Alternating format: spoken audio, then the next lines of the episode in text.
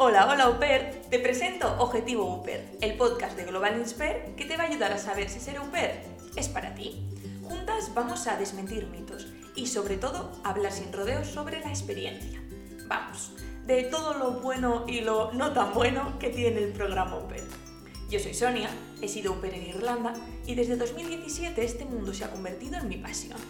Me encanta guiar a Upers que como tú se están planteando si vivir esta pedazo de aventura, pero que no tienen nada nada claro por dónde empezar. Pues bien, te lo voy a poner súper fácil. Empieza por aquí. Hola Uper, ¿cómo estás? Bienvenida al episodio número 5 del podcast Objetivo Uper, titulado En busca de la Uper perfecta. Este va a ser un episodio un poco más cortito, pero quiero que te quede muy claro el concepto. Y es que no existe la OPER perfecta. Está claro que mm, cada una nos hacemos una idea, sobre todo al inicio, cuando leemos pues, de qué va el programa OPER, eh, qué son las host families, y empezamos a pensar lo que la familia va a esperar de nosotras en base o a lo que hemos oído o a la experiencia de otras au o directamente también, pues obviamente a nuestra forma de ser. Si eres más exigente, si eres más organizada, si eres más detallista, obviamente todo influye y es inevitable. ¿Qué pasa? Por ejemplo, en mi caso, para mí la perfecta significaba ayudar en todo, estar mucho tiempo con la familia y con los niños mm, y sobre todo que los niños nunca se aburrieran. Además, mi experiencia con niños venía de campamentos de verano y entonces eh, eso suponía que para mí que los niños no se aburrieran era que estuvieran todo el día con juegos nuevos, con manualidades, con recetas, o sea, un no parar. Créeme, si te lo propones, lo consigues. si para ti esa es tu idea de perfecta, sobre todo los primeros meses, mm, pones todo, todo, tu esfuerzo, incluso sin darte cuenta, sin ser consciente plenamente de ello, en eh, querer llegar a esos objetivos que te has marcado. ¿Qué pasa? Que después de unos meses acaba siendo agotador.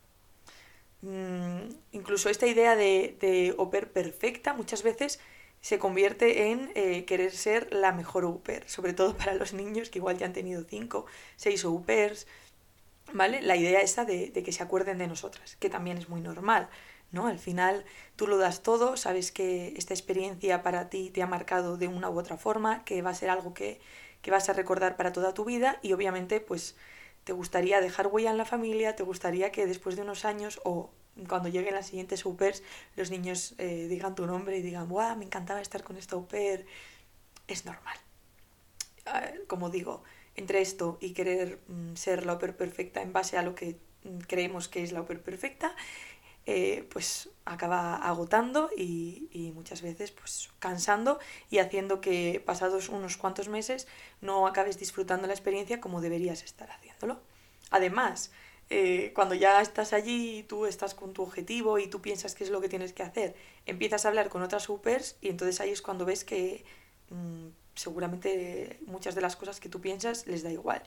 Que por ejemplo para otras supers lo importante es eh, llevarse muy bien con los padres o simplemente cumplir con las tareas que les han mandado o ser súper organizadas eh, y organizarles la casa todo el rato porque igual eres una persona muy organizada y crees que es lo que hay que hacer como digo y repito, no existe la OPER perfecta.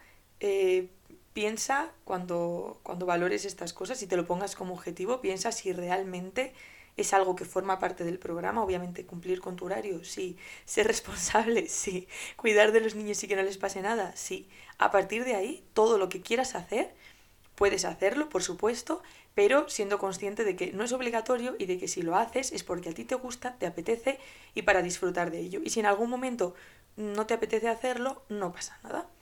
No, la familia no te va a dejar de querer o te va a echar de la casa porque al principio jugaras mucho con los niños incluso cuando no te tocaba y luego les digas que tienes otros planes con otras supers, por ejemplo.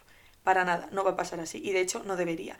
Y si pasara porque ya se han acostumbrado porque al principio estabas a al 200% y luego has bajado un poco el ritmo, pues simplemente es hablarlo y decir, mira, me vine arriba.